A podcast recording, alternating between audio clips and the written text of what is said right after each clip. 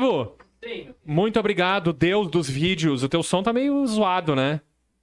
Pare- Parece um Pikachu estragado. Tá vendo? Não, tá ruim aqui ainda. Tu tá meio zoadaço. Olá. Agora, Aí, agora, agora veio. agora veio com força. Ui, Denise, muito obrigado. De nada. Você é uma alma generosa. Muito obrigado por esse momento lindo de estarmos ao vivo. 37 live do Comunicando e Andando, é isso? Sim, Se Deus quiser, um dia será 370 e depois 3.700. depende só da nossa frequência. Só depende de nós. Mas hoje temos aqui um empreendedor, um jovem empreendedor, Anderson Winter. Muito obrigado pela presença lá do Dunk Park. O cara trouxe um conceito aí bem diferente. Cara, eu não tinha pensado nisso aí não, velho. Essa daí tu mandou bem pra cacete com esse teu Dunk Park aí, cara. Pô, eu já joguei basquete tanto tempo, podia ter bolado uma dessa. Mas brincadeiras à parte, é, muito obrigado pela presença, valeu mesmo. E vamos falar um pouquinho desse teu projeto aí, cara. Pouquinho não, vamos falar bastante, né? Não tem hora pra ir embora. Não, nem eu. É, muito, primeiro, primeiramente, muito obrigado pelo convite, Elton. É, o Dunk Park foi um sonho. Na real, a gente diz que é o sonho de todo basqueteiro, assim. Tanto que a gente se autodenomina Casa do Basquete. A gente vê todo lugar a galera dizendo Casa do Basquete, Casa do Basquete, para várias coisas, seja para loja, seja para praça, seja para Aham. ginásio. Mas a gente quis criar a casa, assim, ah, do basquete, assim, é, um lugar que ah, tenho, eu tenho um parceiro que trabalha lá com a gente que diz que a gente sabe o que eles querem com o basquete e a gente entrega o que eles precisam, assim. Então, porque o basquete é um mercado muito inexplorado. ah, eu jogo, jogo basquete desde os meus 10, 11 anos. Comecei jogando no, no Lindóia, aí fui pro União, aí tinha 12 anos quando fui pro União, joguei seis meses lá. No primeiro treino, impressionei o Pimenta, que era o técnico lá, o técnico Aham. antigo. E. O Nogueira, na época, fazia parte do- da comissão técnica física, Sim, né? fazia. Um fazia. abração pro Nogueira, meu brother, meu. Ah, Nogueirão, gente boa A galera, quase, a galera quase toda segue lá. O Scott segue lá também, Scott, que era o treinador tá. do, do, do adulto, né? Segue Uhum. lá. E daí eu fui assaltado no ônibus. Caramba. 12 anos com uma faca, vindo ali na, no 520. Aham. E daí peguei trauma. Não, não quis mais jogar basquete, saí do basquete, fui pro futsal. Joguei todos os esportes aí nesse meio tempo. Aham. E daí acabei voltando pro Lindóia, a gente foi campeão municipal sub-16. Cara, então E- joga bem, então. Ah, a gente engana um pouco. Qual é a tua É. posição? Eu jogava de pivô, né? Eu tenho 1,93, então. Uhum. Ah, se tu for comparar com o mundo NBA, não, não sou tão alto, mas Uhum. tenho altura de armador. Mas aqui, pros padrões brasileiros, eu sou alto, então eu acabava jogando de pivô. Ah, Faz Mais jogo de corpo, né? É, é. tá. Era agora, agora que eu. Tendo lá pra treinar todo dia, tá caindo uns arremessos, então já tá jogando um pouquinho mais longe. Não Sim, bateu. porque, cara, falando de basquete profissional mesmo, 1,93 É armador, Não, é armador, o Stephen né? Curry. A altura do Stephen Curry. é armador. É, mas eu tenho a agilidade do Shaquille O'Neal, não do. então. Você imagina que eu também, cara, meu, mesma coisa. E- Jogava de pivô, jogava magro, tomava pau de todo mundo e ainda não era bom. Então minha carreira durou pouco. É. Aí, aí depois que a gente foi campeão municipal, o, o Gaúcho, que é era o técnico da Sojipa, coordenador do basquete, ele me convidou para jogar na Sojipa. Ah, o, o meu treinador no, no Lindóia era o Marcelo Gomes, ele foi árbitro de basquete muito tempo, apitou campeonato mundial, apitou final de brasileiro, sul-americano, então ele era um cara com relevância no cenário de arbitragem de basquete. Ele era nosso treinador lá. Então daí eu acabei indo pra Sojipa, daí é onde eu tive a oportunidade de jogar ah, campeonato estadual, participar de competições maiores que no Lindóia, por ser um clube, um clube de menor expressão no basquete, assim, era um negócio quase que social, o esporte lá. Ah, eu consegui ter uma realidade de clube, assim, e, e, e com essa realidade de clube eu acabei vendo que eu não ia virar profissional. Então, Sim. não era o caminho que eu ia seguir. Então, eu joguei até os 17 anos e saí. Saí do, do circuito, fui fazer faculdade, me formei em engenharia civil na PUC. Uhum. Uh, mas o basquete sempre teve meio por ali, sabe? Uh, na época a PUC não tinha atlética forte, então eu acabava jogando basquete com, com colegas que me convidaram para começar a jogar num grupo. Entrei para um time amador, que é o Ninjas, que, que é um time que jogava o basquete é muito forte na questão do amador aqui, Porto Alegre, região metropolitana, Rio Grande do Sul mesmo. Uh, tem um cenário bem forte, tem, tem muitos times, uh, porque tem um basquete forte em praça. Isso, E sim, o sim. basquete sim. de praça é muito forte.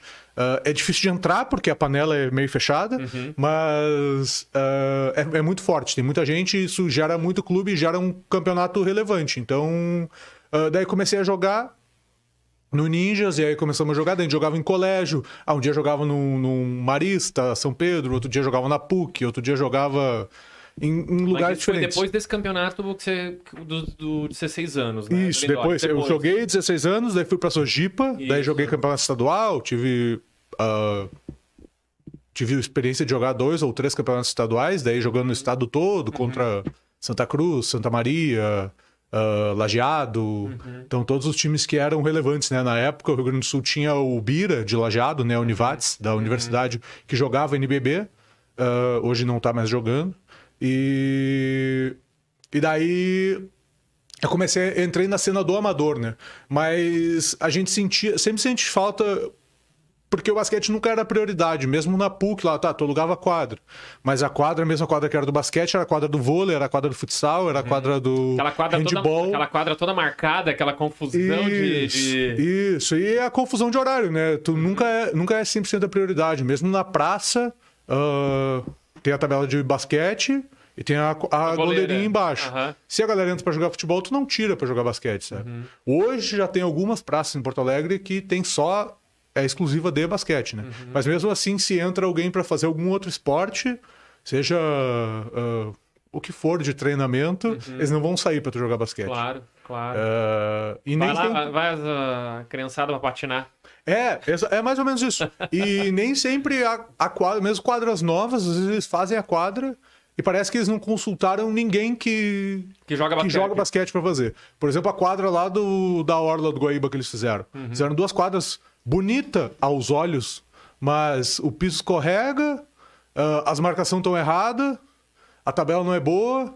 Então, tipo, eles injetam um dinheirão no negócio e não conseguem fazer uma coisa que seja Sim, não fazem, não fazem a gentileza nem aceitável, sabe? Uma obra ineficaz. É, mais ou menos. Ah, vou botar nos E- cortes. Aham. E- Eu posso te fazer um. eu posso te cortar? Eu queria Claro. tirar uma dúvida dos campeonatos amadores, fora a pandemia, né? Que agora amador não deve estar rolando. Mas quantos. Quantas equipes competem, tipo, numa final do amador? Ah, Tu disse que é bastante gente, é, é mais de 20 equipes? ah, vamos dizer assim, hoje o maior campeonato amador que tem é a LBA, que é a Liga de Basquete Amadora de Porto Alegre. Ah, no- no- na última temporada ela teve 20, 20 equipes Bah, e 5 na lista de espera. Então Caramba. era coisa de isso é uma baita final. quatro- Uma- era coisa de 400 atletas jogando um campeonato, Sim. só na cidade de Porto Alegre. Isso adulto. E aí além do adulto, tem o campeonato Master, que é de 35 anos pra cima. E aí o Master era estadual daí. O Master tinham 15 equipes e eles faziam ah, etapas, no caso. Tinha a etapa de Porto Alegre, a etapa de ah, Livramento, a etapa em várias cidades, vários polos de basquete. Guaporé é um polo forte, Cruz Alta é um polo forte, ah, Santa Maria, Santa Cruz, todos esses são polos de basquete forte, né? Master Então de basquete é quantos anos? 35 pra 35. 35 pra cima. É, o, é, é muito relativo, né? Ah, é porque o Master foi criado. Eu já a- sou master. Que, eu... O Master, o Master foi criado há mais ou menos 10 anos que atrás. merda. ah, com 35 anos, pela galera que jogava basquete, profissionalmente ou não, que parou e queria, não queria jogar com a gurizada, porque a gurizada é pauleira, é, correria. A gurizada corre muito. Ah, mas se tu quiser, tu pode jogar no adulto também. Tu não precisa obrigatoriamente classificar no Master. Não, mas eu já me classifico, sim. E- Dói tudo, meu. Normal, a galera joga e torce lax. É, E, e aí, isso, isso, essa galera, 10 anos atrás, mais ou menos, criou o campeonato, o primeiro campeonato Master, 35 mais, há 10 anos, hoje eles estão com 45. Eles já querem criar o campeonato 45 mais. Sênior. Porque com 45, Sênior. com 45, já é difícil jogar com os de 35. Os de Claro. 35 já correm muito. Aham. Então, tanto que, uh, aproveito a deixa para tu perguntar dos campeonatos amadores, fora a pandemia, uh, isso é uma coisa que está parada há um ano e meio, mais ou menos, mas que tá para retornar agora no final do ano, todos esses campeonatos. E aí, uh, com isso a gente a gente está lançando um campeonato que vai começar agora em setembro, que falando do Master, ele vai ter 30 mais, 35 mais, 45 mais, 40 e 45. 40, 45 De- e de- tem e até os 50. 60 mais. Ou seja, vai de 5 em 5 até os É, 60. Mais ou menos. Ah, vamos fazer um episódio lá. Um, Ah, pra vamos, conversar com vamos. essa galera. Vamos. Vamos, vamos, tá, é, tá é legal. Vamos, vamos, vamos- agora, durante o, o- Entre setembro e outubro, ah, todo esse campeonato que a gente está organizando é para culminar em 12 de outubro, que é dia do basquete, dia da criança, dia do basquete. Então a gente vai fazer um baita evento, uma grande festa lá no, no Dunk e para receber todo mundo. Mas voltando umas páginas, ah, depois que eu parei, estava jogando nesse cenário do amador, sempre senti, a gente sempre sentiu falta de um lugar que tu pudesse ir jogar sempre, que tivesse a Aham. condição, que, que entregasse o que quem joga basquete gosta ah, de utilizar, de jogar, de fazer. Então, durante dois anos mais ou menos, eu comecei a pensar o, o que, que seria, o que, que a galera precisa, como que a gente pode montar um espaço assim, Ah, que tamanho de espaço eu preciso para ter uma coisa assim. Então, porque não é um espaço pequeno, né? Então, É e aí, área. e aí eu comecei a pesquisar, procurar referência. Aí, inclusive, ouvindo um podcast de basquete, que eu sempre acompanhei, ah, eu conheci o Hoops Park, que é um, era um espaço de quadras de basquete em São Paulo. E eu achei muito legal, tipo, é, era um espaço só com quadras de basquete, tinham duas quadras grandes e uma quadra de 3 contra 3, que era uma meia quadra. Ah, mas eu sentia que faltava alguma coisa, assim. Eu achava que ele era muito um espaço de aluguel. A galera ia, alugava e ia embora. Ia, alugava, jogava e ia embora. Ia, alugava. E o que a gente sempre sentiu falta, porque sempre quando a gente jogou, a gente treinava, a gente jogava com a galera, ah, a gente jogava e ia comer um X no moito. Jogava e ia comer um churrasquinho. Jogava e ia comer alguma outra coisa. Jogava e saía pra tomar uma ceva. Jogava e saía pra assistir um jogo da NBA. Tu nunca. Tudo envolvia. Tipo, ah, tu vai pra um lugar, depois sai dali e vai pra outro. Joga e vai e vai pra outro. Então eu queria um lugar que conseguisse englobar tudo. Que conseguisse englobar ah, a galera jogar, a galera tomar uma ceva, a galera fazer um churrasco, a galera ir num bar, tudo numa coisa só. Ah, os Estados Unidos não é muito parâmetro para isso, porque lá o acesso ao basquete é muito fácil. Então, todo colégio tem uma quadra boa, toda praça tem uma estrutura boa. Então, é muito fácil de tu ter acesso à quadra e um basquete de qualidade. Então, lá é mais a referência estética e a referência de como o basquete é tratado, como o basquete é feito como prioridade. Ah, e referência de estrutura, muito Europa. Tem muita coisa na Europa, assim. O Jokic, que foi o sérvio, que foi o MVP da última temporada da NBA, ele surgiu num centro estilo Dunk, ah, que é um espaço em Belgrado, que tem quadra de basquete, que tem hotel, que tem bar, que tem restaurante, ah, que ele serve de, de base para seleções irem fazer treinamento. Legal. Então, Há- é um- um- É um, é um clube de basquete, né? Sim, um bem convidativo e que dali acendeu um cara que Isso, pô, acendeu- foi pro profissional. Exato. E, e aí, através disso, a gente começou a pensar, montar projeto, ver o que, que a gente poderia fazer, procurar um espaço desse tamanho em Porto Alegre que fosse viável, né? Que não inviabilizasse o negócio. E, e daí, quando eu comecei a pensar esse negócio, ah, eu tava num bar aqui e eu encontrei o Gaúcho. O Gaúcho era meu técnico quando eu jogava na Sojipa. Foi jogador profissional, foi vice-campeão brasileiro com a Pony Corinthians na época que no- nos anos 90, ali 94, 95, 96, 97, que tava com um time forte. Ah, E aí eu falei pra ele, bah, quero trocar uma ideia contigo, que tô com uma ideia de negócio pra gente fazer o basquete virar um negócio grande. Daí ele falou, bah, te consigo? Vamos falar uns... Daí ele falou, ah, tem uns 15 minutos, tem uma meia hora tal dia pra fazer. Eu, bah, não, quero, quero mais tempo. Aí consegui marcar com ele, dei- dei- falei da ideia pra ele e ele curtiu demais, assim. E desde então ele entrou, ele não é ah, meu sócio no negócio, mas ele é um parceiro comercial, tanto que hoje toda a parte... Eu não sou professor de educação física, então eu não posso ser responsável por atividades físicas, seja de treinamento ou coisa. Ele é, ele é educador físico, né? Então, a parte de responsabilidade técnica de treinamentos e coisas, hoje é, é com ele lá dentro do, do Dunk, né?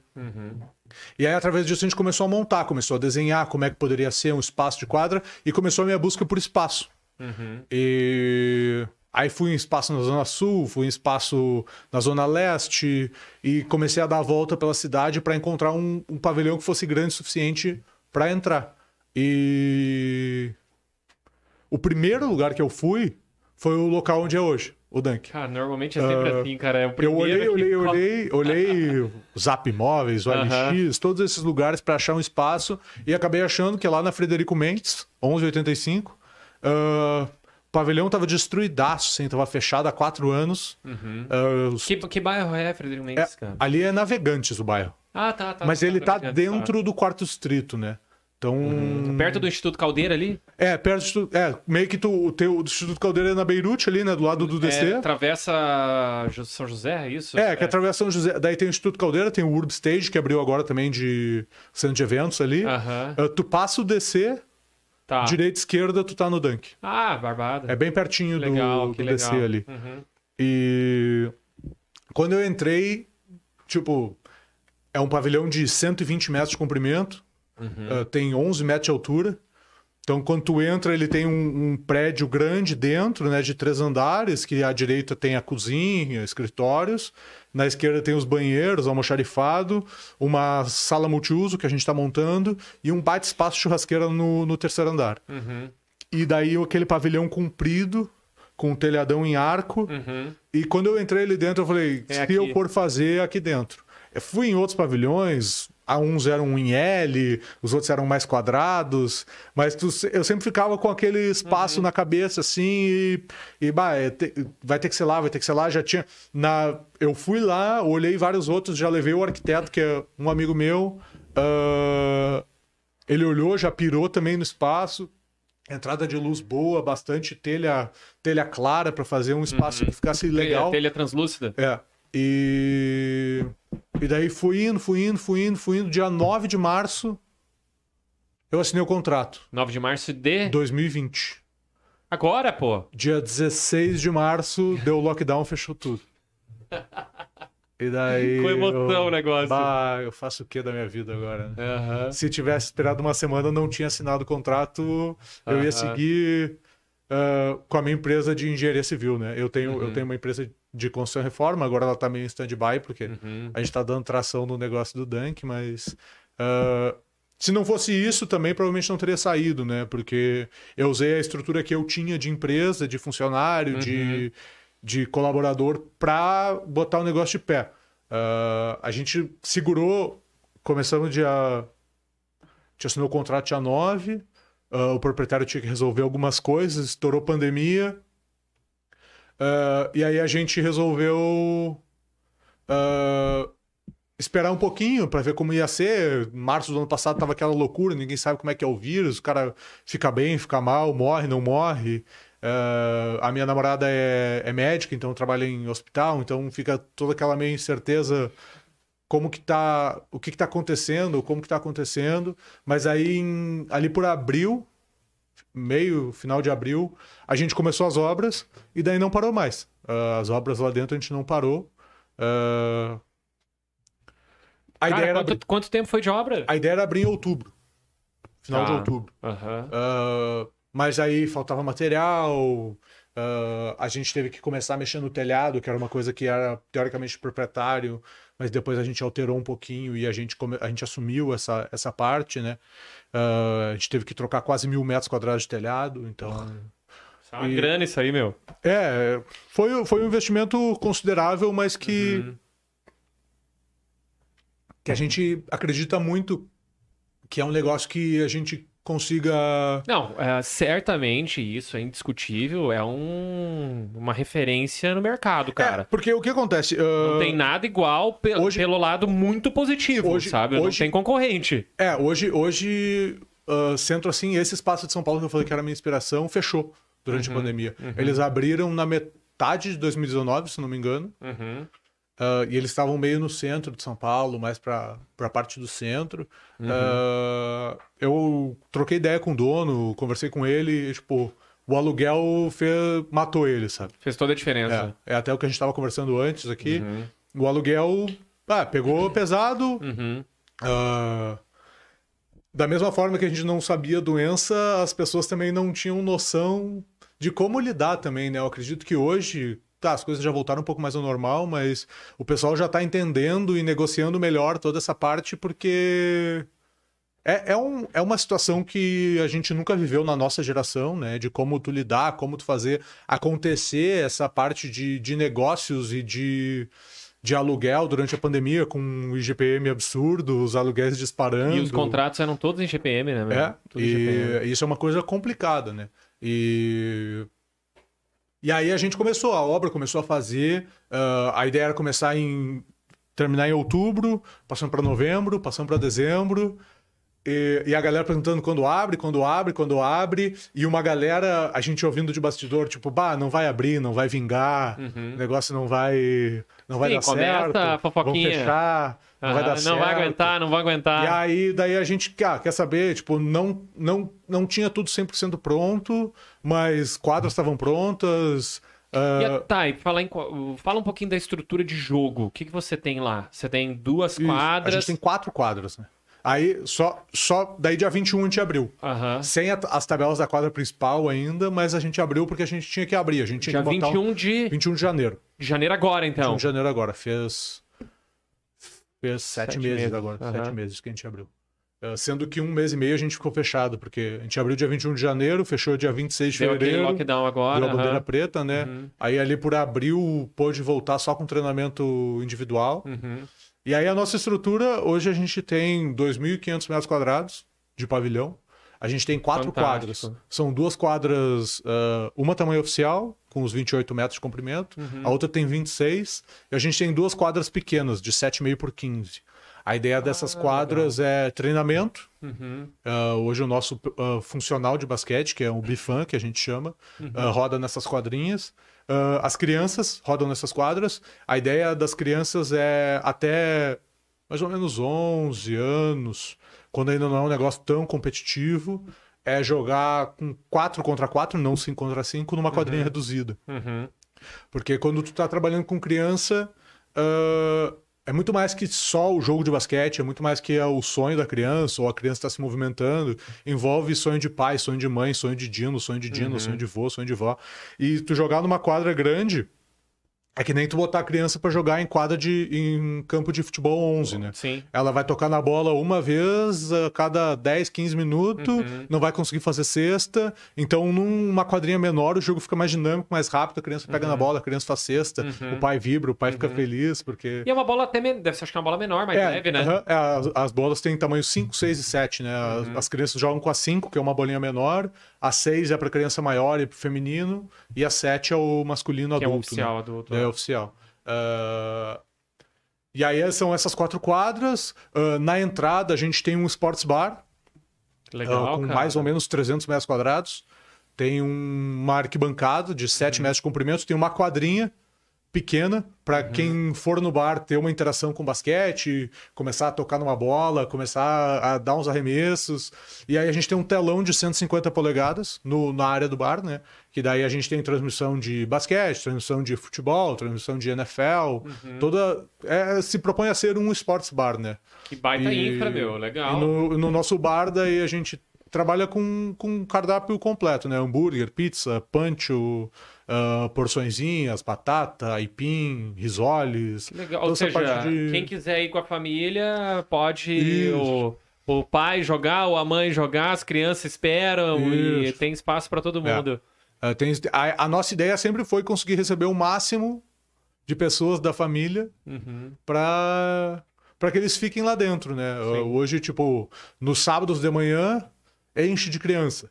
Tá, e, Aí- por- e por falar nisso, qual é o teu horário de funcionamento? Só pra, só pra eu ter uma ideia. Ah, eu- Nada mundo me- oficial ainda. Todo- to- é que, na real, ah, não tem um horário 100% oficial. Aham. Quando me perguntam, eu digo, a gente abre sete dias por semana, quase todas as horas do dia.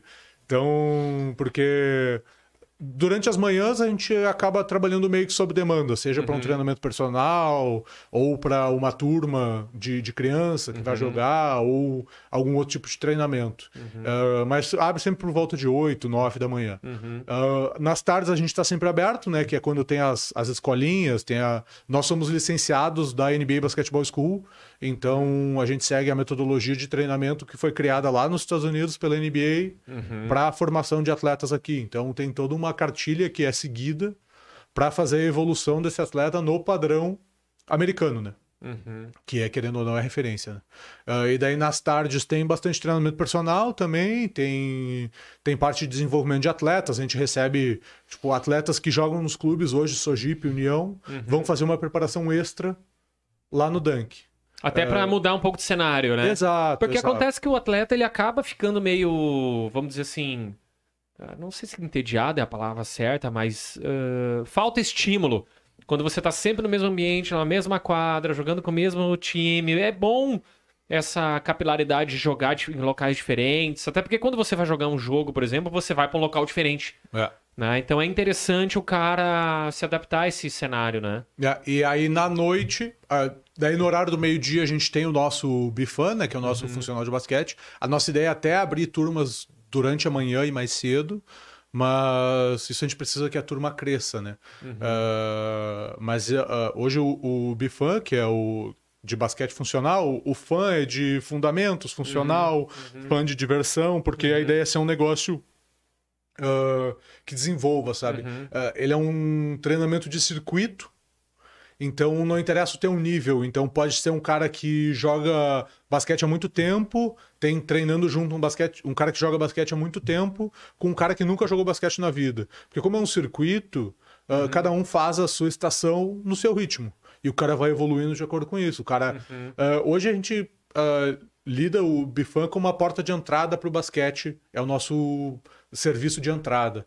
Quem quer começar a jogar basquete acaba entrando nesse, porque daí consegue ir desenvolvendo e a gente vai vendo agora com sete meses de casa aberta que o cara tem pessoal que entrou lá no primeiro, segundo mês que começou a fazer isso lá no começo, que agora já tá indo jogar um jogo, já tá entrando em reserva, já tá entrando em bate-bola. Pois é, o que me impressiona de estar te escutando ali, a gente ba- ba- tava conversando um pouco antes do, do- da live aqui, é como vocês conseguiram construir vários serviços, várias oportunidades para o consumidor eh, aproveitar o basquete. Desde diferenciação por faixa etária, diferenciação por tamanho de quadra, eh, diferenciação, obviamente, por, por gênero, por funcionalidade. Cara, eu, eu, eu tô impressionado que a lista que vocês criaram mesmo, assim, eu achei muito interessante mesmo. É, 3 contra 3, campeonatos, campeonato amador, profissional. Bom, enfim, fala um pouco aí de tudo que É, tem lá. E, e tu, tu já te impressionou e ainda é só o começo. Pô, nunca a gente vi os tem, caras- A gente tem na gaveta. Boi aproveita até o berro, A gente, meu. a gente tem na gaveta inúmeros serviços e coisas, porque o que, que- o que, que a gente tira do basquete que, que é muito, muito legal, assim. Basquete é muito mais do que um esporte. Ah, Ele é um estilo de vida. tem muita questão de lifestyle. Uhum. Muita, muita questão, muito forte. Ah, toda a galera do futebol curte roupa, curte tênis, curte jersey, que são as regatas. Ah, a gente já Assim, teve. A camiseta do Larry Bird, cara, a gente É. tinha do Larry Bird e do Jordan. As é, regatonas do aquelas. Magic Johnson também. Eu tinha. Acho que tinha do Magic Johnson também. Tinha. É. Mas do Larry Bird tinha. Aí quando começou aquela do Shaq, preta, Orlando listrada, Aham, o aham. Neil número 32, é, todo mundo década de 90, n- eu era muito novo nessa época, mas eh, eu sei muita referência. Tinha o bonezinho tinha sete listra do Hornets, o que era a abelhinha. tinha- eu tinha do Ah, Hornets e eu isso. tinha o boné do Chicago Bulls também. É, que era, era, era muito forte, assim. Uhum. Tu, tu vê muita gente tendo histórias com basquete, com roupa de basquete. Ah, a gente teve, tipo, o Alex Telles joga no Manchester United e foi lá no Dunk Park fazer foto do ensaio dele. Uhum. Ensaio pessoal dele. O Johnny, que joga no Inter, teve no Dunk Park fazendo foto também, porque é a galera que curte basquete. O cara vai lá, puxa os Jordan, puxa Uhum. toda essa parte. Então, falando da parte de serviço, ah, é um leque muito grande. Então, hoje, hoje a gente tem ah, treino para criança, tem. ah, a gente tem os bate-bolas, que são como se fossem os rachões, assim. Então, é um grupo que a gente abre listas pra galera jogando. E tem, tem o adulto, que é o sem limite de idade, tem o Master, que joga duas vezes por semana. A gen- agora a gente vai estar lançando o grupo do 3 contra 3 pra galera jogar 3 contra 3, pra... porque a gente ah, acaba tendo acesso a toda a galera que joga basquete. Então, vamos dizer, ah, faltou gente, ou tipo, eu sou sozinho, quero ir bater uma bola, a gente consegue organizar para todo mundo jogar. Então, por isso que a gente sempre bateu muito na tecla de democratizar o acesso ao esporte. Então, não interessa se tu já jogou, se tu quer voltar a jogar, se tu quer fazer um, um- uma coisa que a gente está começando agora é o treinamento. A gente estava conversando antes da parte do pivô, ah, treinamento específico por posição. Veio uma demanda de, de pessoal, tipo, bah, eu tenho. Eu jogo basquete há bastante tempo, mas eu nunca joguei em clube. Eu jogo de pivô e eu não tenho noção como me posiciono dentro da quadra. Então a gente está começando a abrir turmas, tipo, treinamento específico de pivô. Então o cara vai lá para ver, ah, eu eu tenho que jogar assim de costa para cesta, de lado, de frente, de costas. Então tu vai jogar, vai ter o treinamento de ala, vai ter o treinamento de armador, então como faz ah, treinamento de crossover, como é que tu faz para driblar por baixo das pernas, como é que tu faz para dar um arremesso melhor de três, o vai ter o- a clínica de sniper, que é os caras que querem arremessar, aprender a arremessar. Então tudo é serviço na questão do basquete. Ah, Tudo é um, sei lá, um curso que você pode é, é um, comercializar. é um potencial, serviço. serviço. Um Ah, upsell. ah, linha de roupa. Eu tô aqui com a camiseta, que foi a camiseta que a gente fez no lançamento do Dunk. Pô, quero ah, uma aí, não vai me dar, não? Ah, é isso que eu. ah, na semana que vem. Eu Tá- peço mesmo, tá viu? Chegando. dura. tá, eu, até, eu até teria trazido, mas elas estão chegando na semana que vem. Ah, aí eu venho aqui te presentear. Ou então, melhor, eu te convido para ir lá no Dunk conhecer. Fechou. e Cara, daí a gente faz uma. Mas eu tenho uma coisa pra dizer, tá? Eu uso, tá? Exato, não Eu tem uso. show de bola. Eu uso. Ah, Vou trabalhar com ela aqui, ó. dentro do espaço, daí a gente trabalha muito essa questão do New Legacy, né? New Legacy ah, é o nome do Space Jam que saiu agora. Uhum. Inclusive, a gente fechou uma parceria com a. Com a, com a representante da Warner aqui para fazer a ativação do filme, Ah, a gente distribuiu ingressos, coisas assim. Cara, que Ah, legal, hein?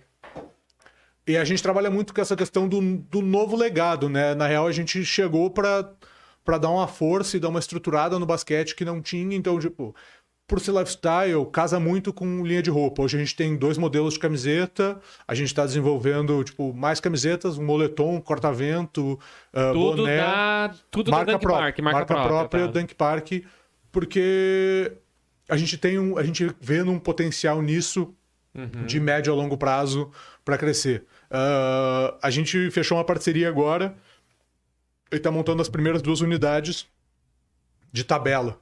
Tabela, ah, fabricação própria nossa também, com identificação de marca. A tabela para galera jogar. Ah, vai querer, quero comprar uma tabela para botar na minha casa, quero comprar um aro, uma tabelinha para botar no meu quarto pequenininha. Pum, a Entendi. gente vai ter ah, isso também lá Faz dentro. aquelas de lixeira.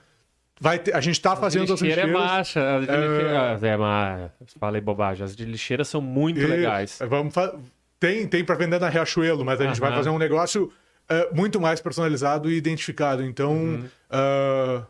Ah, Aí você vai vender que nem água. Por se for bom. é um negócio, aqui, ó. é, é um negócio que a gente com- quer desenvolver e tipo, o basquete tá, tá na vida. Todo mundo, ah, se tu vai jogar alguma coisinha no lixo, se for uma coisinha temática, tu consegue fazer um campeonato, um- Uhum. uma brincadeirinha no escritório, uma brincadeirinha em casa. Então, Uhum. tudo, tudo isso a gente consegue fazer. Ah, aí, mais uns serviços. A gente tem o nosso espaço churrasqueiro, a gente tem um espaço lá em cima que cabem até 120 pessoas para fazer evento, festa, aniversário. Incrível. Ah, agora a gente tem, tipo, ah, quer fazer aniversário de criança e a gente não tem um recreacionista, mas a gente tem um Não, professor. Isso, isso contrata, né? Não, a tranquilo. gente tem, um- a gente tem o professor à disposição para fazer o evento, entendeu? Aham. Aí, por exemplo, essa semana a gente tem um aniversário para criancinha de 6 anos. Vão, acho que 10 a 12 crianças Uhum. ah, jogar. É tipo, ah, tu vai botar umas crianças de 6 anos a jogar basquete, elas vão ficar correndo para um lado pro outro. Então vai ter um professor que vai estar, tipo, ah, eu tenho uma Uhum. Vai galera. estar interagindo, mostrando umas posições. Isso, fazendo uma brincando, fazendo brincadeirinha, como é que Cara, faz. É, E isso é versátil tanto para criança quanto para adulto. Ah, tem um grupo. Eu tenho um grupo que joga, mas não tem muita noção, mas a gente quer conhecer o esporte, ver como é que é. Então, tipo, pô, a gente tem, oferece o serviço do professor para fazer aquela instrução durante o jogo, sabe? Então faz um mini treino pra galera pegar como é que é o esporte, como é que é um treinamento. Sim, no aniversário de criança, as crianças vão estar brincando e os pais também vão pegar uma bola. É, ma- mais ou menos, mais ou menos Eu, isso. quando vou na- nos aniversários de criança, sempre tem uma máquina de, de videogame ali, um Street Fighter, sabe? Aquele Marvel. Cara, deu outra, velho. Ah, daqui 25 minutos eu volto aí. Eu zero as máquinas. Aí depois eu volto. E, e a, gente, a gente tá com uma, com uma parceria grande. Hoje a Budweiser é a nossa patrocinadora, né? Olha aí, meu. Ah, a, a Bud acreditou desde a obra no projeto, quando a gente apresentou para eles. Ah, hoje eles são patrocinadores master no Brasil, né, da NBA, tanto que eles transmitem no canal deles, no YouTube, então eles têm essa parte de licença, fizeram parceria com o pessoal da Twitch para transmitir via Twitch também, então é um negócio que que estourou, sabe? Ah, isso é uma coisa que a gente pode dizer que a gente surfa a onda da NBA. Ah, hoje a NBB é uma liga que está crescendo, está forte. Ah, a gente, depois de muito tempo, vai voltar a ter dois times no Rio Grande do Sul, o que pra gente é importante, porque hoje todas as referências para criança de, um, de jogador são americanos. É o Curry, Harden, LeBron James, Antetokounmpo. Todos os caras que são de lá são referências. Se tu vai perguntar para uma criança que não é se tu pergunta uma criança que tá no colégio e não pratica basquete, perguntar algum jogador de basquete, vai saber um LeBron, vai saber um Kobe, vai saber um Michael Jordan. Mas tu vai perguntar um jogador nacional, a gente tem pouca referência, sabe? Não tem. O Oscar, velho, de guerra. É, Aham. então tipo, tu vai falar hoje no Brasil, beleza, o São Paulo agora tá com dois ex-NBA, dois NBA, o Bruno Caboclo, que tava jogando na NBA, foi pra França, veio pro Brasil, e o Lucas Bebê, que também jogava na NBA, ah, veio pro Brasil, se aposentou, agora desaposentou, e no mais acaba sendo, sendo sempre os mesmos. E, e caras desconhecidos, e tu pega, hoje a gente tem Caxias, que tá no NBB, no NBB voltou, né, na última edição e tá confirmou nessa, e esse ano entrou o Santa Cruz, de novo Corinthians, que é um Uhum. representatividade gigante, já foi campeão na década de 90. Ah, mas hoje a gente não, não conhece ninguém. Pô, será que vai sair um time aí do Dunk Park? Cara, não vou te dizer que não é a Vai, ideia. vai sair. Não vou- já peguei, já que- peguei. Vai sair, vai sair. Não vou te dizer anota que não é a aí. ideia, porque o, Faz o recorte aí que vai sair. Anota aí, anota aí. o, o basquete foi forte na capital até a década de 80, por aí. Depois sumiu, sumiu. Inclusive ah, com projetos, com ideia de projeto ali no, pro final da década de 2000 ali, ah, foi apresentado projetos grandes para clube para clube aqui de Porto Alegre. Mas como é que estão os clubes, cara? União, Sojipa. Eu, assim, eu quando voltei, quando eu me mudei pra Porto Alegre em 98, eu, eu jogava basquete e fui direto tentar arrumar um clube pra jogar e entrei no União. Joguei lá com o União, comentei contigo aqui, meu treinador era o João. Um abraço pro João, faz uns 20 anos que eu não vejo ele, mas João espero que esteja- Niederauer. Espero que esteja bem. E. Cara, mas assim, só apanhava, né, meu? Porque o time era da pesada. Meu, Ah. era. Não sei se você conheceu na época o, o, Thiago, o Tiagão. Eu me lembro que é o seguinte: disputando a minha, a minha posição, era o Tiagão. Era um cara de 2 metros e 20, 2 metros e 15, pesava 130 quilos, mais ou menos. Eu com 1,94m na época e pesava 78, Nossa. 80, O- 80 da- quilos. da- Dava um vento mais forte e já te um vento levava. Mais forte já me levava. Aí tinha o, cara, o, o, o próximo atleta era, acho que o nome dele era Thiago também, e ele tinha seus 2 e 5 e pesava seus 90 e tantos. Em terceiro colocado tinha um outro maluco, eu esqueci o nome dele, cara, que o cara tinha mais ou menos a minha altura, um pouco mais alto, mas ele era uma tora. Sabe? Parecia que aquele cara era jacked, assim, sabe? Aham. Ele, ele errou o caminho da academia de fisiculturismo e foi parar ali na quadra, sabe? Meu, não, não tinha, eu só apanhava. Ah, hoje, hoje ainda são os dois clubes mais fortes na, na cidade. União, a tá, mas eles não jogam no NBB, então. Não, não. Ah, Meu, eu tô tão afastado desse, desse conteúdo, cara. Eu parei com isso daí em do- 2000. Eu parei. eu entendeu? já te disse antes, vamos fazer voltar, né? Não, Não, vamos voltar, Vamos vamos, fazer voltar, voltar. vamos voltar. Ah, São clubes fortes, mas Uhum. são clubes fortes na base. Ah, legal. A Sojipa, entre altos e baixos, agora tá numa baixa ah, grande, já teve tempos áureos, vamos dizer. Ah, quando eu entrei, o basquete voltou a ficar ah, relevante na Sojipa quando eu entrei lá. Mas ainda era uma época em que se pagava tudo. Depois teve um tempo que o basquete cresceu. ah, o pessoal da Sojipa chegou a jogar LDB. LDB seria como se fosse uma liga de desenvolvimento sub-23 nacional daí, ah, com o comando do Gaúcho, que tá lá com a gente hoje. Ah, chegaram a jogar, acho que durante dois ou três anos. Ah, foi um temporário assim da Sojipa e agora ela entrou numa descendente de novo. O União se manteve. Ah, nessa época a Sojipa estava muito forte. O União chegou a ficar tipo dois anos sem ganhar da Sojipa, um negócio assim. E... Mas hoje o União é um time que segue forte, segue investindo nos atletas e tal. Mas não a ponto de ter um time profissional adulto, assim. E o que, que vezes- falta, cara? Falta é dinheiro mesmo? Falta dinheiro, falta dinheiro. É, Fala- hoje ah, não é. Vamos dizer, hoje a NBB tu tem que ah, comprar. A NBB é uma liga, né? Uma liga privada. Então tu compra o, tu compra a entrada nela, Uhum. A né? Que franquia, é uma né? franquia Aham. de clube.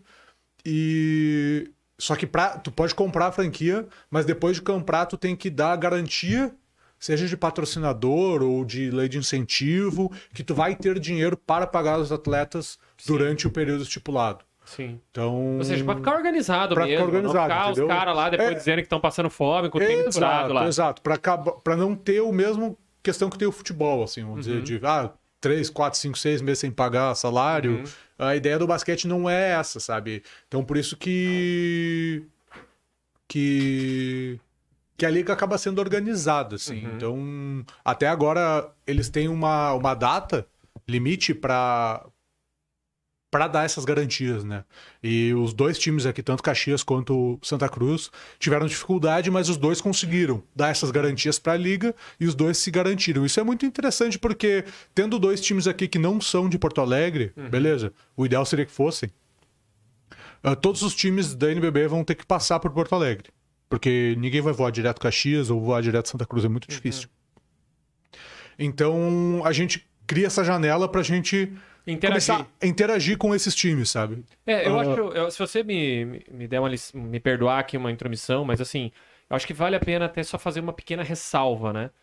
A, o a coisa anda quando tem dinheiro envolvido, Exato. tá? Então não, não vamos ser ingênuo aqui, É. sabe? Não adianta. Porque assim, um clube, seja ele que, qual for, se ele for estruturar um, um time, cara, pensa que não, mas precisa de grana, velho. Precisa de dinheiro, entendeu? E não deixa de ser um projeto que precisa de ter retorno.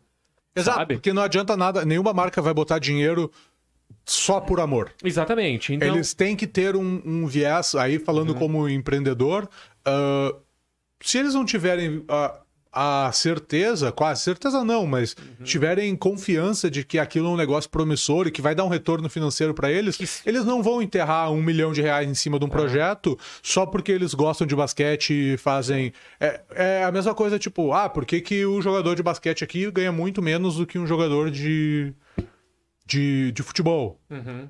pelo dinheiro que ele movimenta, né? Hoje tu pega o LeBron James, se tornou o primeiro atleta em atividade a passar a fortuna de um bilhão de dólares. Caramba. Então, por que isso? Porque ele movimenta muito dinheiro. A marca de tênis dele é muito forte, a marca de roupa dele é muito forte. Ele tem um gênio muito forte e a galera curte ele. Ele tá na 18ª temporada na liga ainda relevante. Então, tipo, ele é um cara que soube gerir muito bem a carreira. É um cara que gasta mais de um milhão de dólares por ano com o corpo dele para ele se manter em alto rendimento.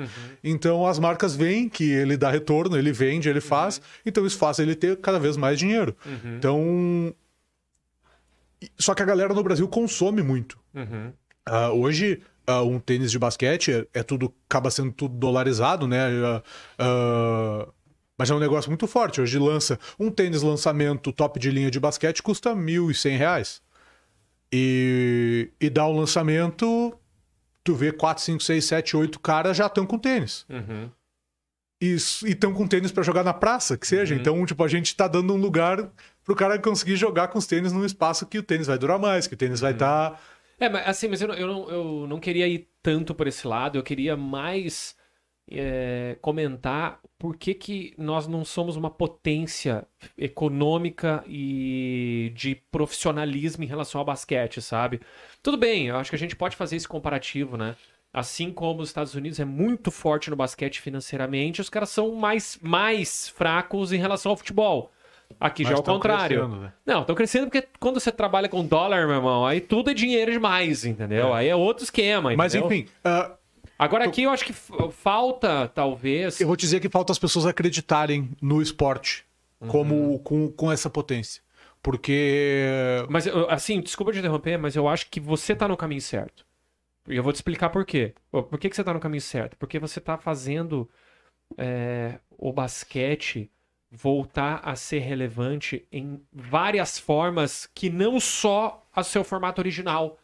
Sabe? Então, pô, esse negócio de 3 contra 3, esse negócio de campeonato de enterrada, campeonato de, de, de jogar. É, Arremesso de do- três. de arremesso de três. Isso é muito legal, por quê? Porque daqui a um pouco, cara, aquele cara que já não, não, não corre muito bem, mas ele arremessa bem de três, ele vai participar do campeonato. Sim.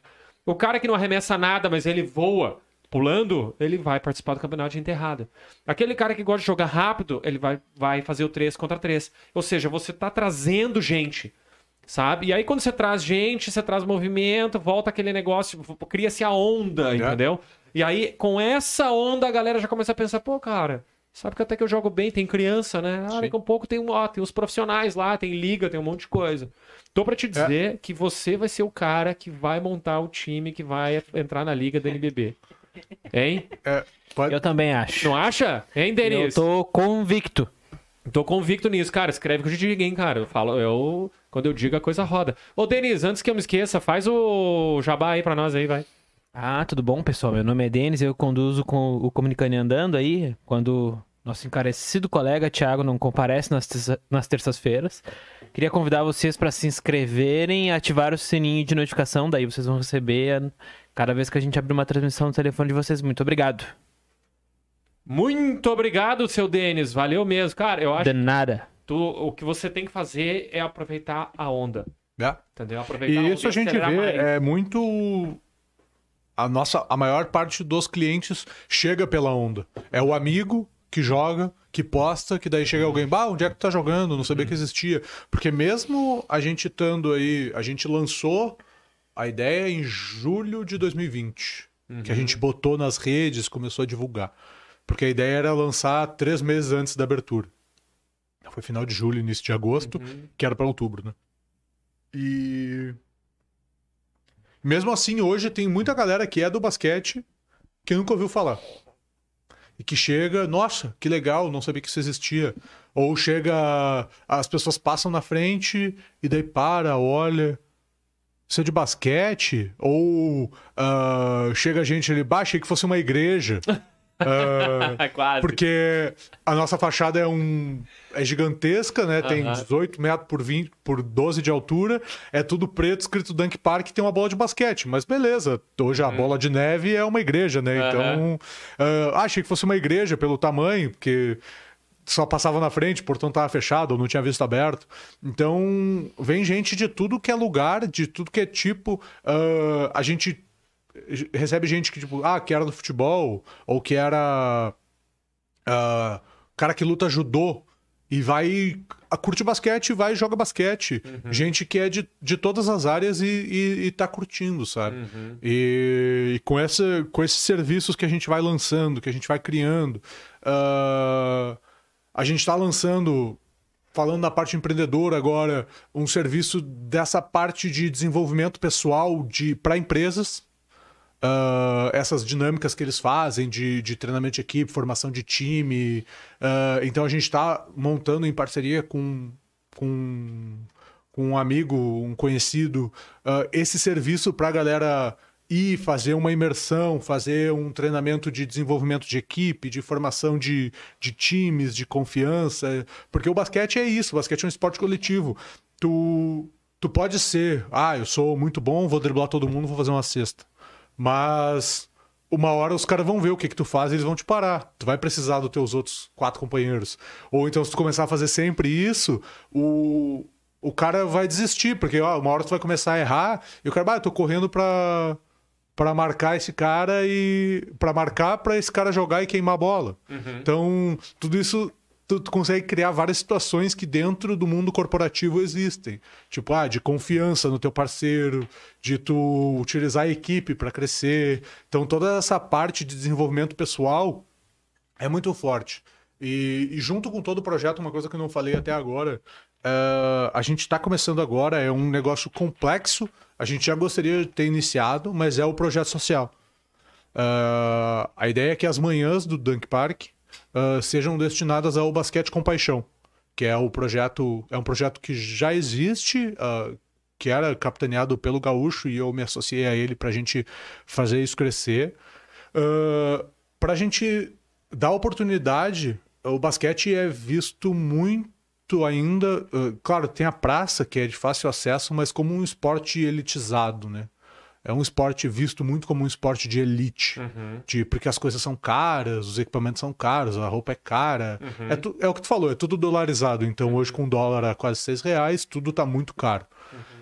E, e a gente quer dar oportunidade, ainda mais porque a gente tá numa, numa comunidade que hoje é nitidamente carente em Porto Alegre, né, ali no Navegantes, próximo da Arena do Grêmio.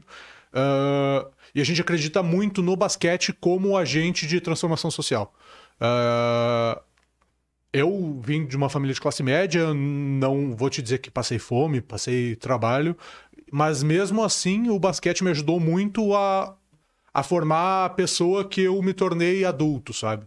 Por saber trabalhar em equipe, por ah, conseguir ah, gerir conflitos e coisas que surgem dentro de um grupo. Então, tudo isso são coisas que, dentro do basquete, por ser um esporte muito coletivo, ah, eles ajudam e a gente acredita que isso, se a gente conseguir botar uma criança lá dentro que ela pode não virar jogador profissional, mas a gente consegue conseguir fazer com que ela se torne uma pessoa melhor. Não, Pra gente, cara. pra gente já vai fazer sentido, sabe? Tu tá tirando o pessoal da rua pra botar ele dentro de uma quadra, pra fazer um esporte, pra tá bem de saúde, de cabeça, tá conseguir organizar as, as ideias. O, o técnico tem um papel muito importante nessa parte e a gente acredita. ah, hoje, os dois treinadores que a gente tem lá principais, os dois foram jogadores profissionais, então eles conseguem passar essa ideia, tipo, do que, que é ser um jogador profissional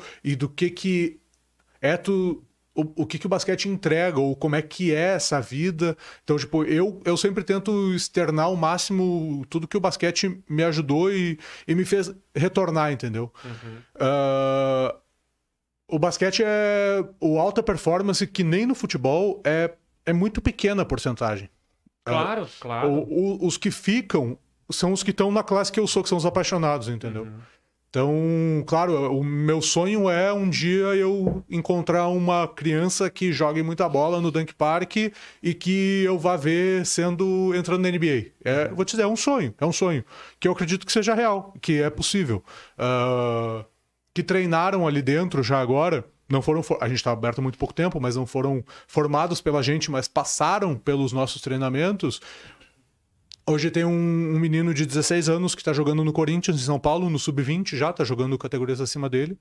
E na semana passada acabou de sair um menino que estava no União e fazia aprimoramento com o personal lá dentro do Dunk, que foi jogar no Paulistano, em São Paulo. Então a gente vê que Dá frutos. dá frutos, entendeu? E, e a gratidão é um negócio muito legal, sabe? Então, tipo, a... tem um outro menino que ele já tava jogando fora, é um, é um menino que é de Sapucaia, jogava na Sojipa e tá jogando na Alemanha hoje, ele tem 21 anos. E ele conheceu o Dunk, ele estava treinando aqui, fazendo pré-temporada, que é uma coisa que a gente acredita e a gente ele tendo treinado dois meses aqui, ele já entendeu a, a dimensão do projeto e ele já quer nos ajudar de alguma forma para a gente conseguir ajudar mais crianças a chegarem aonde ele está chegando, sabe? Hoje ele, ele era um menino de Sapucaia e hoje ele está jogando na Alemanha, com 21 anos, com um trabalho. Algo que com certeza ele nunca imaginou Nunca que imaginou, iria. nunca imaginou. Ele começou a jogar basquete com 16 anos, não tem idade, entendeu? Ele era grande, ele tem 2 e 13.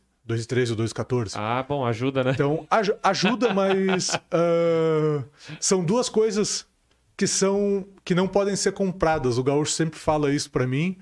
E é um negócio. A altura e coração são duas coisas fundamentais pro basquete e que são duas as únicas duas coisas que não podem ser compradas. Tu pode não ser tão alto, mas se tu tiver um coração bom, se tu tiver, se for uma uma boa pessoa na tua essência, o resto tu trabalha e vai atrás, sabe? Ah, técnica, ah, isso é trabalho.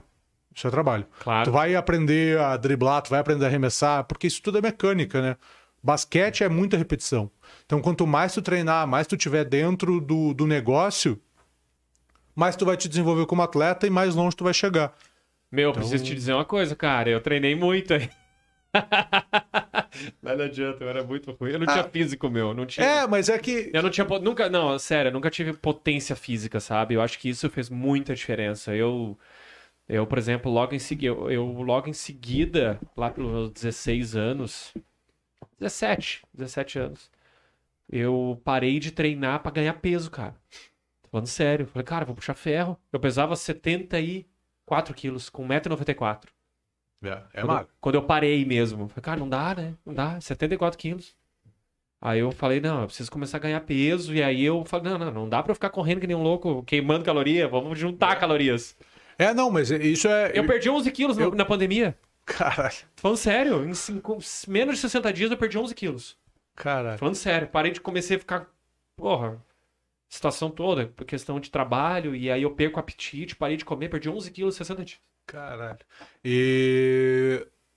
é, Eu também treinei muito e também não, não vou te dizer que eu sou um cara bom. Agora que eu tô começando a arremessar um pouco mais por estar lá, ah, mas aí toda vez que eu tô jogando e faço uma cesta, os caras ah, até parece que tem uma quadra de basquete, ou ah, até parece que tu vive aqui. Então sempre tem essa, essa questão, essa brincadeira, assim.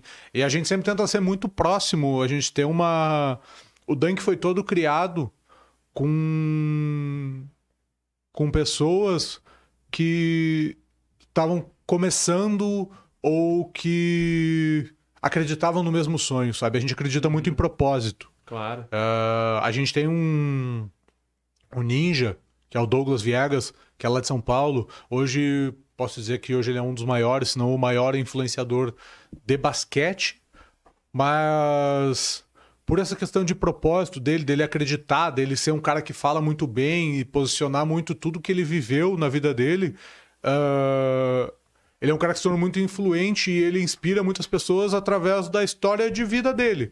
E ele é nosso padrinho, a gente tem uma relação muito próxima com ele. Até acredito que agora, no, no final do, do mês de setembro ou no começo do mês de outubro, ele vai estar por aqui pra gente fazer um evento com Tirar ele e tal. fotos tal, fazer E um... como ele foi jogador, a ideia é que a gente faça pelo menos alguma coisa de treinamento com ele e, e- e alguma coisa assim, sabe? Ah, sim, mas para montar um time, vamos voltar um pouco ao assunto. Vamos montar um time competitivo pra NBB. Isso precisa de quanto de dinheiro, cara, na tua opinião? Cara, hoje, hoje pra tu montar o um ano time, inteiro, o ano inteiro. Pra- vamos pra- até o ano inteiro. Pra, pra tu montar um time assim em salário, vamos dizer, se tu vai montar um time pra ficar ali entre oitavo e quinto, um time que vai ficar do meio, não vai ficar tão embaixo que não vai classificar playoff, mas vai Uhum. ficar ali em torno de 350, 400 mil ano de salário. Pra todos os jogadores? É. Caraca. Não é, Só isso, porra? Exatamente. Só é, pou- isso? é, é pouco se for relacionar com outros, mas é muito a ponto de ninguém ter conseguido mostrar qual o retorno Caraca, que isso pode dar, velho. sabe? Pô, esses, porra, esse empresário aqui do Sul aqui tem que começar a abrir a mão, né, meu? É, é, é mais ou menos isso. Cada um assim. faz uma vaquinha aí já, pô, arredondando precisa de quanto? Com, entre vestimento, É, equipamento, o quê? Uns um- seis- 500, 600? É, mas chuta mais pra cima, porque É? o investimento, a estrutura é cara. estrutura é cara. É, vamos dizer um milhão. Ah, mas estrutura você tem, tem o Dunk Park lá, É. o pessoal jogar. Paga uma E- taxinha pra você, pelo menos pra pagar a água. Mas, mas mais ou menos isso, assim. Ah, Claro, pra tu montar um ginásio de competição, ter, Uhum. ter arquibancada e coisa e tal, a gente não tem a estrutura. Ah, porque Mas- esse... ah, tá certo, porque daí o ginásio com arquibancada é que traria o pagante, né? É, o público. O público, né? Uma coisa assim. Vamos dizer, mas Porto Alegre não falta ginásio que com 500 mil tu deixa utilizável. Certo. Tem um Tesourinho, tem um Araribóia, tem Uhum. vários ginásios em Porto Alegre que tu pode fazer acontecer, sabe? Uhum. O próprio, próprio gigantinho, vamos dizer, se o Inter quisesse investir, o Inter tem o ginásio pronto. Uhum. É só reformar. A estrutura tá lá, tem arquibancada, tem tudo. É só fazer uma quadra decente e melhorar a infraestrutura. Uhum. Então, o Grêmio já não tem um ginásio, né? Mas o, o Inter tem um ginásio. Do lado lá, ali. parado. Parado, serve pra Parado. nada. Serve pra nada. ah, e o que, que é? O salário de um mês de um cara do futebol. Sim. vira um ano de um time de basquete. Então é muito questão de prioridade e conseguir alguém conseguir mostrar o quanto ah, pode retornar, entendeu? Porque tu pega Grêmio e Inter. Eu duvido que se tivesse um time de basquete em Grêmio e Inter, são times que têm 8 milhões de torcedores no estado, que tu não ia pegar um décimo que seja, dois décimos desse que curtissem acompanhar o basquete. 1% que seja dá, É. Dar 80 mil. Que seja 80 mil. Ah, quantos, mil- quantos, quantos torcedores mais tem? ou menos 8 milhões Ah, cada 80 time. mil. 10%, 800. 1%, 80 mil. É. Que, que não, que vão seguir acompanhar o time. Enche três ginásios. Exato. Então, e Mais? que vão Quanto- que, e vão consumir, vão consumir camiseta, vão consumir, tu- então tudo é uma coisa que, que vai gerando valor, ainda mais pelo Uhum. basquete ter essa questão do vestuário. É, hoje é, ah, agora, por exemplo, ah, tênis, do, a marca do Kobe Bryant saiu da Nike. Uhum. O, o, o último saiu o último lançamento agora. Uhum. Os tênis vendidos, o último que saiu antes desse era um tênis tipo todo verde limão que o Kobe usou no, na temporada de Natal 2016, alguma coisa assim. O tênis foi vendido a mil reais. Uhum. Depois disso foi anunciado que a esposa dele não renovou, eles não se acertaram com a Nike, então eles vão parar de produzir. Tipo, o tênis tá valendo 4, 5 mil reais, um tênis de basquete. Caramba. Então, é, é um mercado que tem gente que paga, sabe? Porque as coisas são caras, mas a galera curte. Seja roupa, seja. Agora o Space Jam, o que vendeu de coisa, tudo que lançou do Space Jam. Muito pela nostalgia, porque o filme. Original lá do Michael Jordan. O filme é muito melhor do que o que saiu agora. Eu não vi, eu não vi o... eu- Esse que saiu agora eu não vi. É. Eu, eu me lembro do antigo. É, é, é- mas é que é muito questão geracional, sabe? Uhum. Tipo, eu olho. Se tu pegar o antigo hoje, tu olhar, o filme é legal, mas é tosco. Sim, claro. Em termos de gráfico. Tu vai olhar o de Sim. hoje, graficamente ele é perfeito, lindo, maravilhoso, tudo muito bem feito, ah, é, é alta tecnologia, muita referência, mas a história em si é meio sem pé nem cabeça, assim. O... Ah, mas também não tem como ser, né? É, exato. Daí até eu tava, eu tava ah, olhando até uma discussão no Twitter, né? O Twitter a galera fica fica em êxtase, começa a brigar por tudo, né? E aí ah, tem um cara que botou todo mundo dando pau, dando pau, dando pau, dando pau no, no filme. E aí, um cara, o cara, esse cara lançou dizendo tipo que tinha achado o filme do caralho, cheio de referência, muito bem feito, um- elogiando o filme. E daí começaram, ah, mas ah, o cara fez uma cesta e ela valeu 200 pontos. E aí, daí ele fez um vídeo reagindo a esse comentário, dizendo, cara, o, o LeBron James está jogando com um coelho, com um pato, com um frangolino, contra uns robô dentro de um, de um computador Com a véia. com a velha dançando breakdance em cima da bola.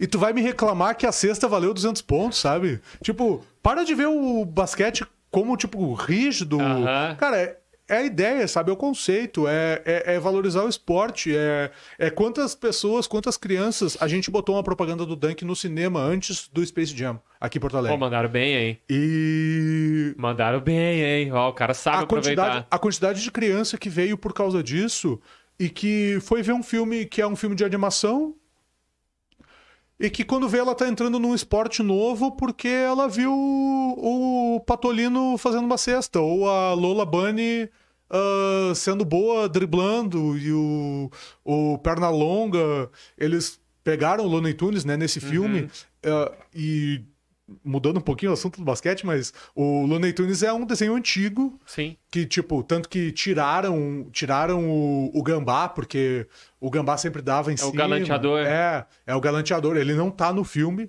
porque é uma ideia da Warner de, tipo, relançar o Looney Tunes, tipo, ah, o Pernalonga não não quer mais passar tanto a perna em todo mundo, ele é um cara legal. A Lola Bunny não tá mais tão sensualizada como ela tava. Uhum. Ela é uma amazona junto com a Mulher Maravilha. Ah, eles começaram a, a refazer Qual É que que, tu não, é que tu não viu, meu, tem muita referência. É Qual muita que- referência. é, É, tem Game muita of referência. Thrones, é Flintstones, é os Jetsons, é todo mundo dentro do, do filme. Aham. Que participa do universo Warner. É. E, e eles são, tipo, a terra dos Looney Tunes está vazia. Porque eles foram, tipo, os renegados, porque a galera não curte mais o estilo de humor ou de desenho que eles eram. Então, isso também eles estão. É, a, a Warner, uma empresa, trabalhando para trazer de volta um negócio desse.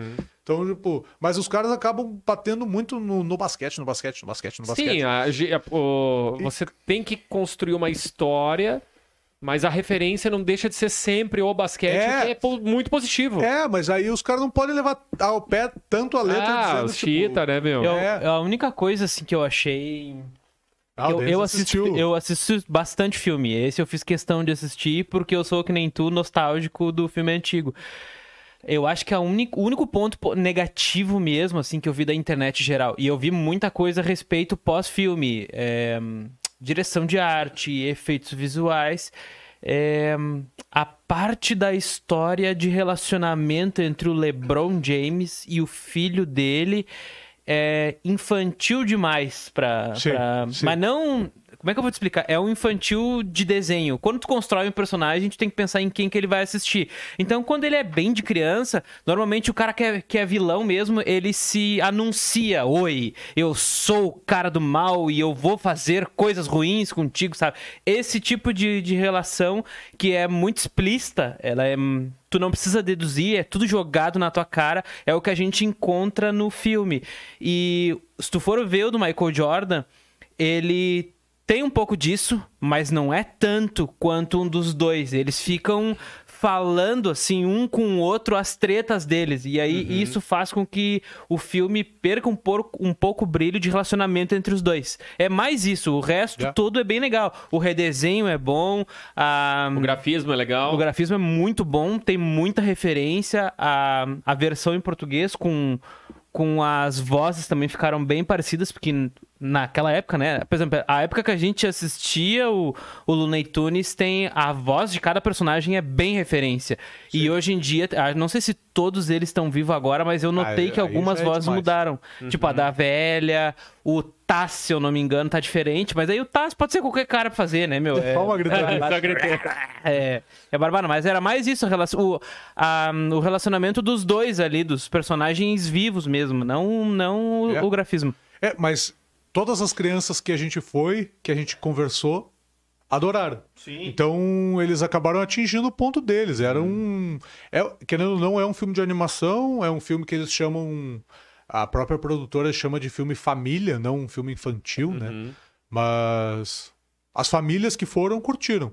Quem não curtiu sempre puxa uma referência. Ah, mas o 1 é melhor.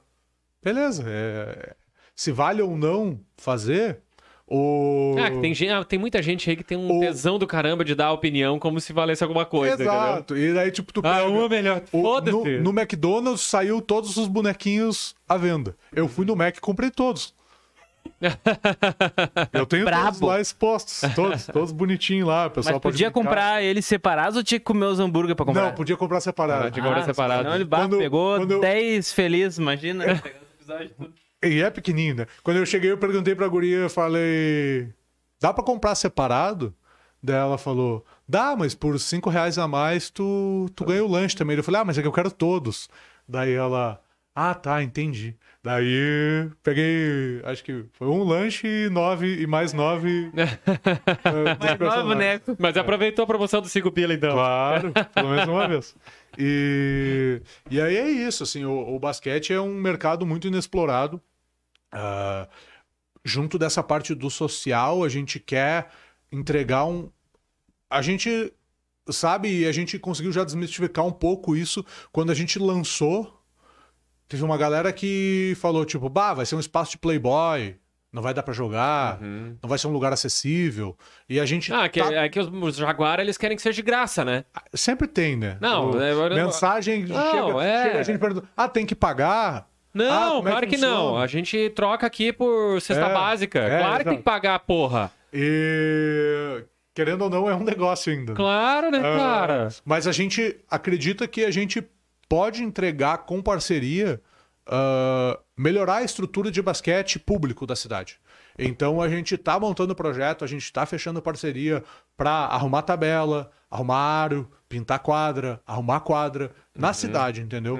Para o, o cara que joga na praça, ah, hoje quando chove, a gente recebe bastante gente.